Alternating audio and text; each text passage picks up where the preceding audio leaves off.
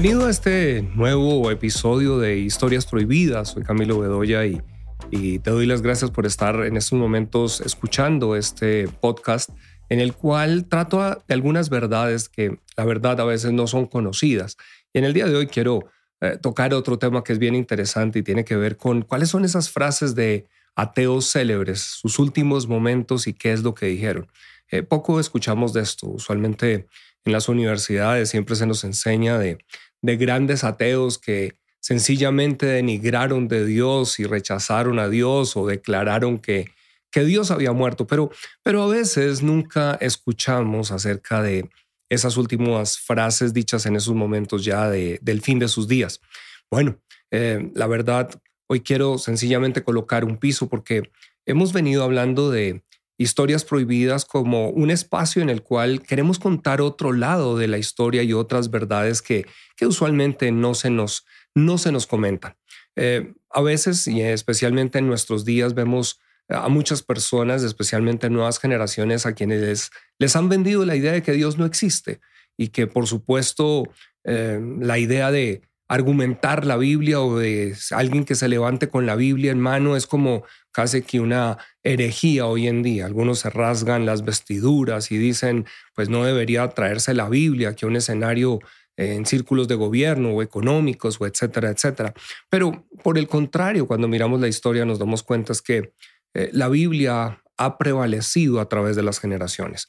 Y lo que quiero en el día de hoy es compartirte un poco acerca de frases de algunos de estos eh, pensadores célebres que de alguna manera hoy se exaltan y se habla grandes cosas de ellos, pero, pero poco escuchamos de cómo él fue el fin de una persona.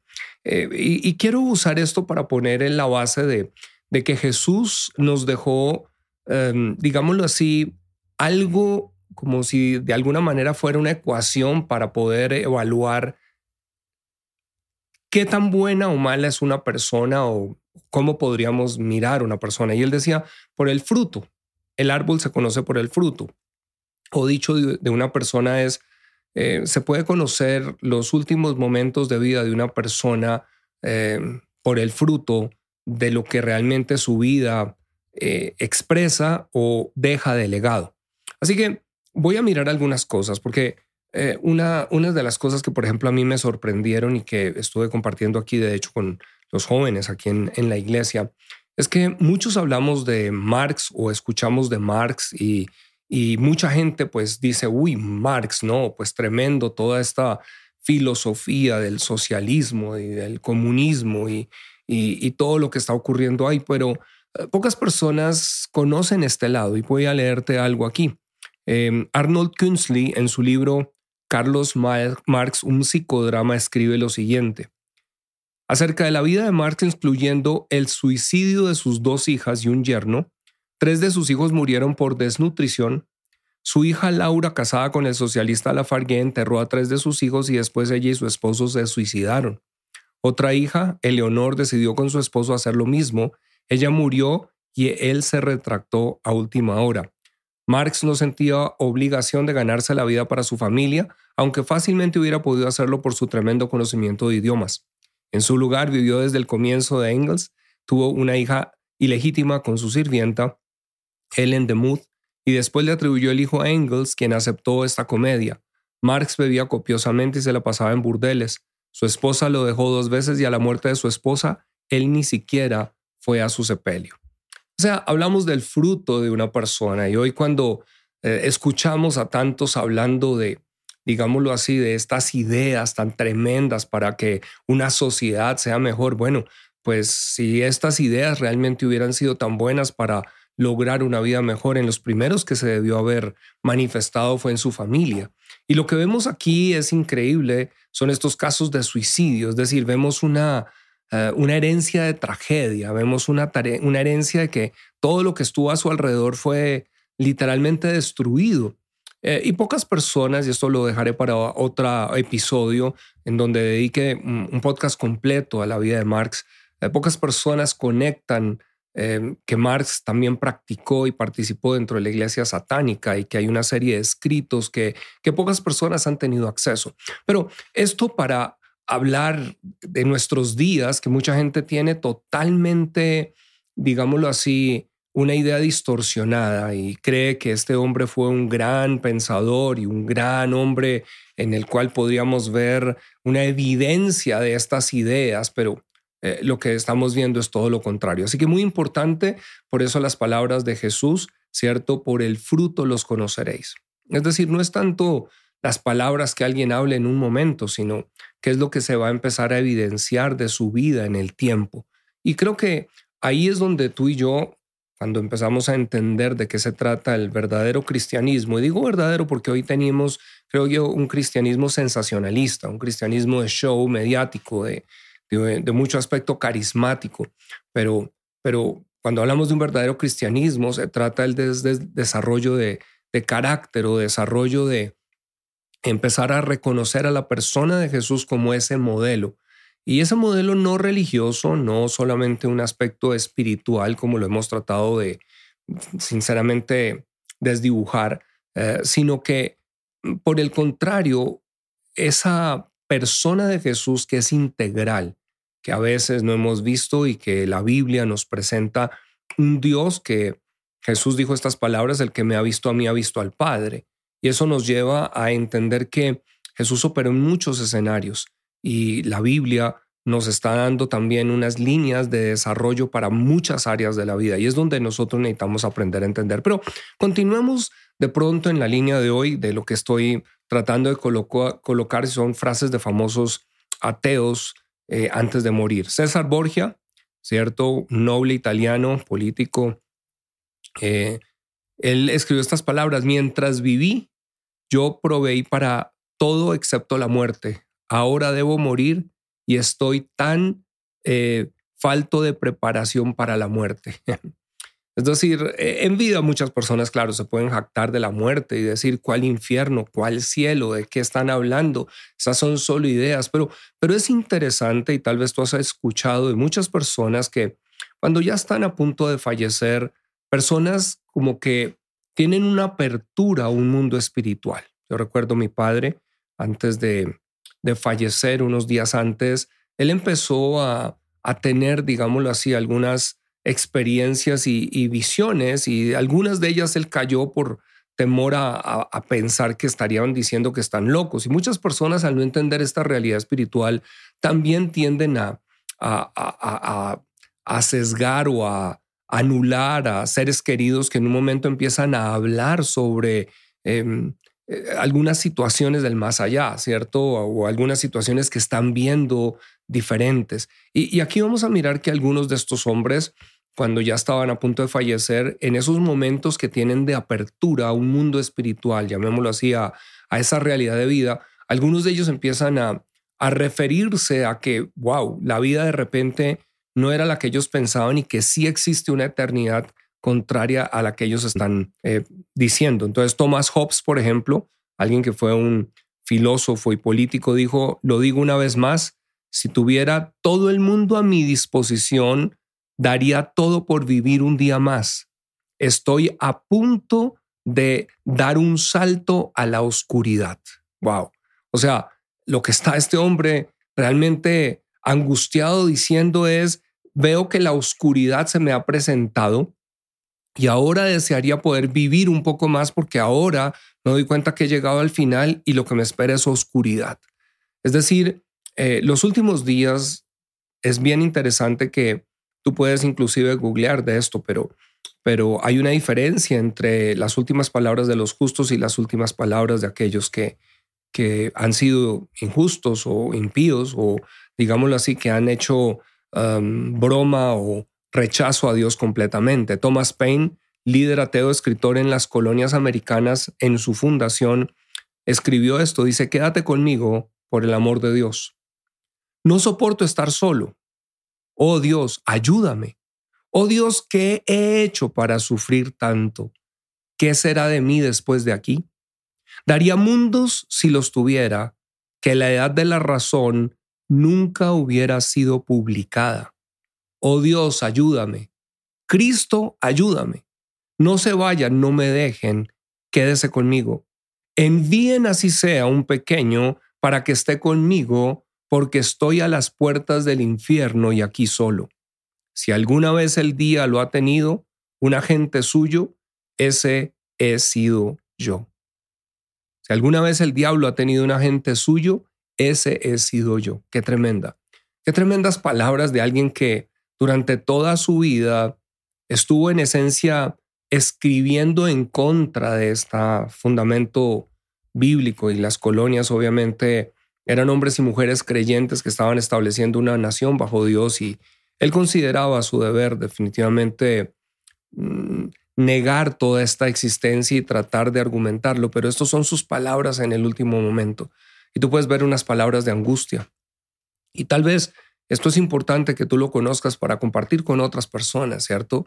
Porque muchos están sinceramente equivocados. No hay nada peor que estar sinceramente equivocados, pero no por ello se librará uno de las consecuencias de su equivocación.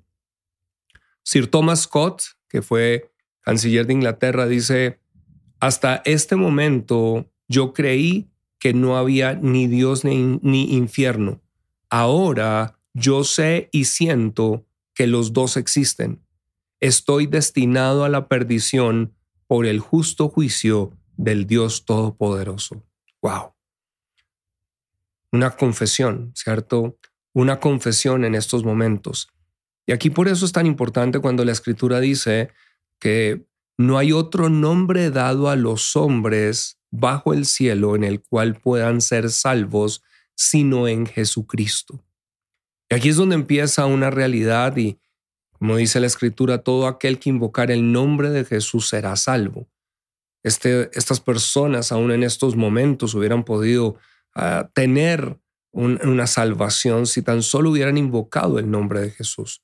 Pero a veces es demasiado tarde por toda la cantidad de filosofías y herejías y, pensamientos totalmente eh, extraños a los que se exponen, que en el último momento ahora no saben qué hacer y no saben cómo hacerlo. Pero por eso es tan importante que nosotros podamos ver y escuchar estas palabras. Otro gran eh, ateo anticristiano que fue Voltaire. Y dice, no he inhalado más que humo. Me he intoxicado a mí mismo con el incienso que llenó mi cabeza. Mira estas palabras tan interesantes. No he inhalado más que humo. En otras palabras, estoy vacío, ¿cierto? Solo me he llenado de humo. Me he intoxicado a mí mismo con el incienso que llenó mi cabeza. Me encanta como él trata de colocar estas ideas, ideas que son como un incienso, algo que llenó la cabeza. Estoy abandonado por Dios y por el hombre.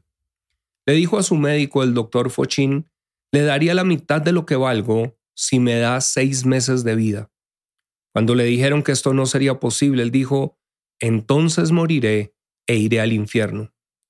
Su enfermera relató lo siguiente, por todo el dinero de Europa no quisiera ver a otro incrédulo morir.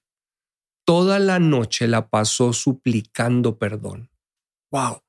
¿Qué es aquello que llega cuando la muerte golpea? ¿Qué es aquello que llega a seres humanos que, aunque se han jactado y han sido eh, de alguna manera ofensivos contra el Dios de la Biblia, contra Jesucristo, ¿qué es aquello con lo que se encuentran que de repente los aterroriza tanto?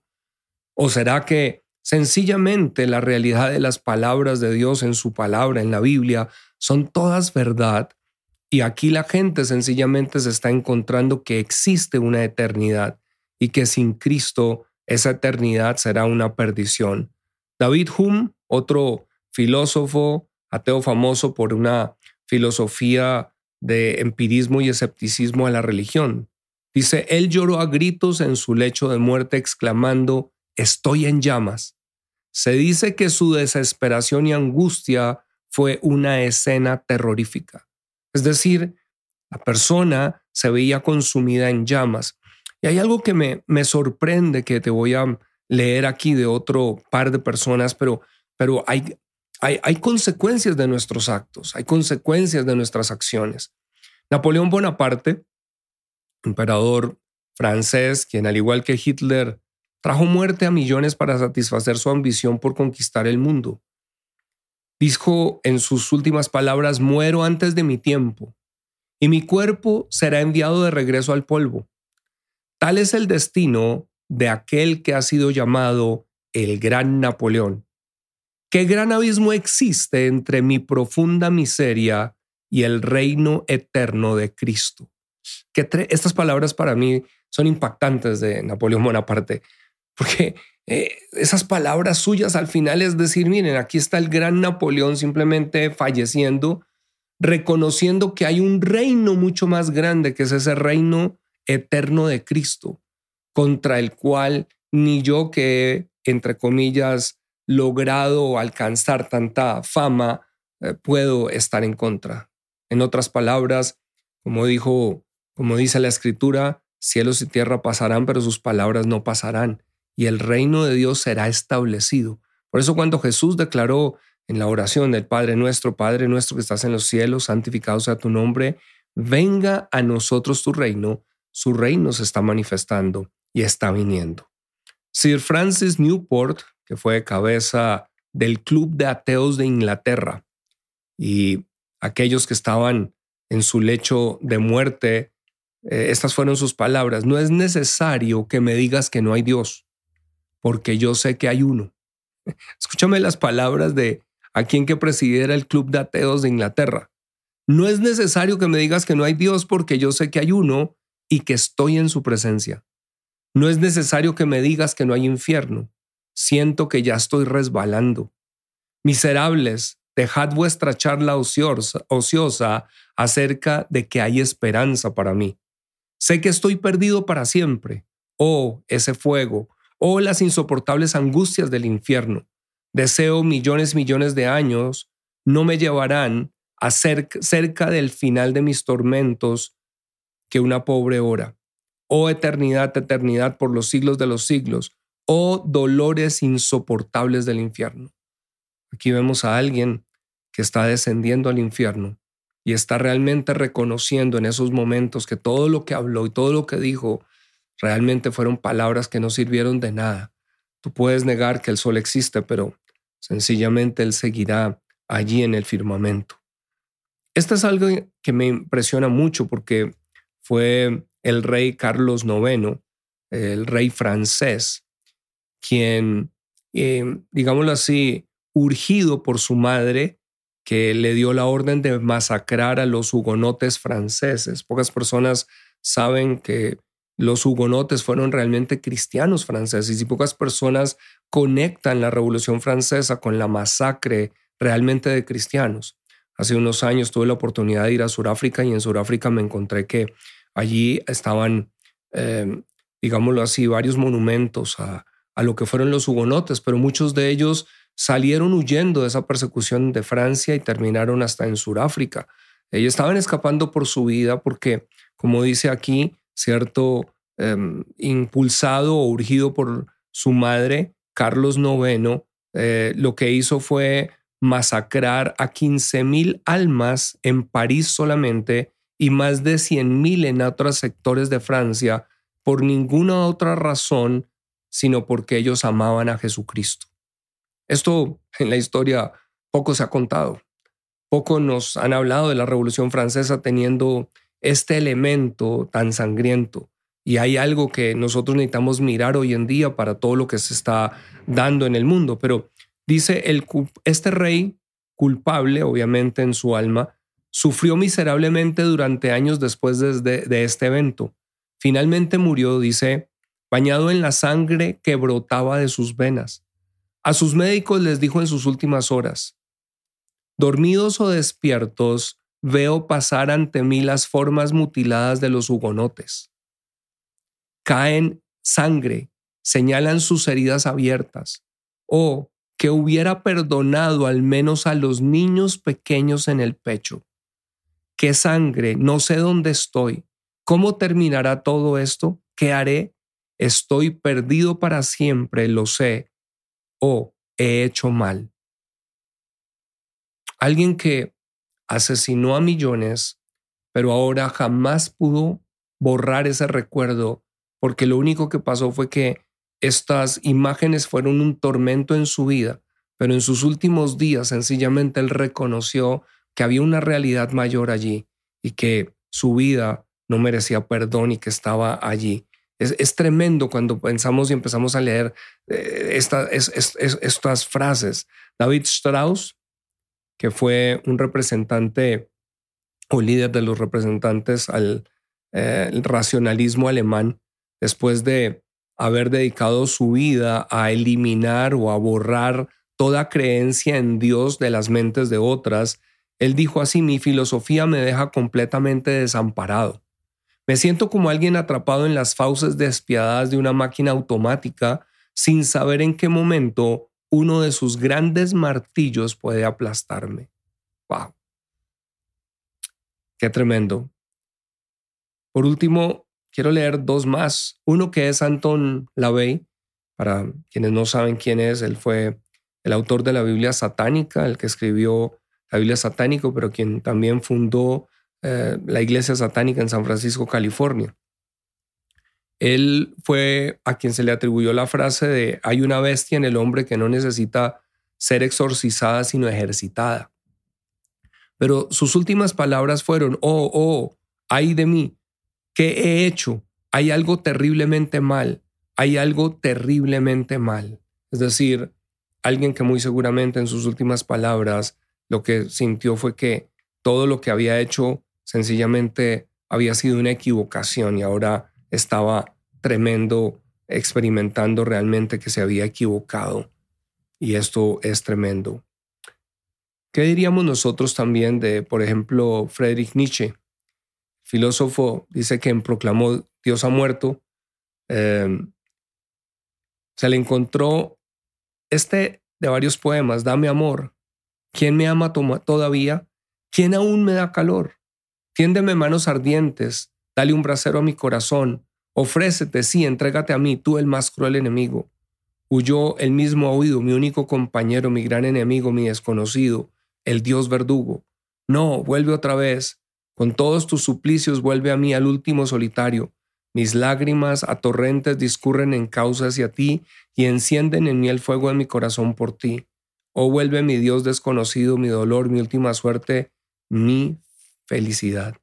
Esa desgarradora oración está recogida en la compilación de 2.397 fragmentos póstumos del gran filósofo del siglo XIX, eh, recopilados por Friedrich Würzbach, Das Vermachtis Friedrich Nietzsches, Versuch einer neuen Auslegung allen Geschlehnens und einer Umwegung aller Werte, es decir, el legado de Friedrich Nietzsche, ensayo de una nueva interpretación de todo acontecer y de una transvaloración de todos los valores. Así que eh, vemos que estas, estas frases que nunca nos han contado son frases que nos llevan a pensar y tú, que tal vez eres un creyente, quiero que a través de esto puedas afirmar esa creencia que tú mismo vienes teniendo en Jesucristo. Que a pesar de que se ridiculice, hoy tú puedas darte cuenta que algunas de las frases que utilizan y que a veces nos citan de, de filósofos y ateos célebres, eh, cuando tú recapacites simplemente que tú puedas decir, Mantico, yo, tal vez tú no has escuchado las últimas frases de estas personas, pero yo tengo una certeza, por el contrario, de la realidad que me espera a mí cuando tengo mi fe en Jesucristo. Pero esto hoy quiero solamente dejarlo que pueda ayudar a muchos a poder inclusive ser tal vez eh, solo la punta del iceberg para que otros escudriñen, busquen, que ustedes puedan googlear, que puedan empezar a mirar más allá, porque aquí es donde empieza realmente a mostrarse la verdad. ¿Cuál es la verdad? La verdad no son solamente palabras infladas que alguien puede decir en un momento de orgullo, en medio de su vida, en medio de lo que creería éxito y aclamación de otros, sino por el contrario, las palabras que en los últimos momentos evidencian eh, la prueba ácida de la vida en que creímos. Y para nosotros, lo único que esto nos está diciendo es, tenemos todo por delante sencillamente para que esta verdad del Evangelio, esta verdad de la palabra, sea dada a conocer a otros, de manera que otros puedan venir a entender que no hay salvación sino en Jesucristo y que el punto de partida de la vida realmente es Cristo. Por eso, como está escrito, el que tiene al Hijo tiene la vida, el que no tiene al Hijo no tiene la vida.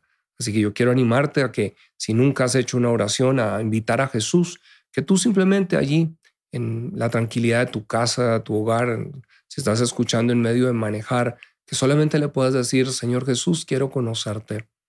Tal vez he escuchado muchas cosas que, que me han hecho dudar de ti, pero quiero darte la oportunidad para que vengas a mi vida, te muestres y para que seas mi Señor y Salvador. Así que quiero entregarte mi vida y mi corazón y que me guíes y me enseñes la manera en que debo caminar en esta tierra. Gracias por mi salvación en el nombre de Jesús. Amén. Te bendigo y nos vemos en un próximo episodio.